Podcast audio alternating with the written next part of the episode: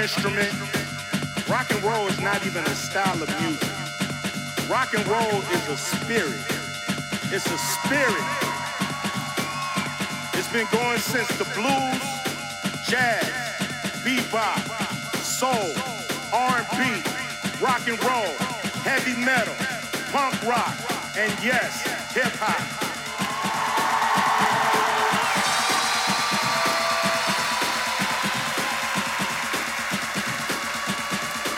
Connects us all is that spirit.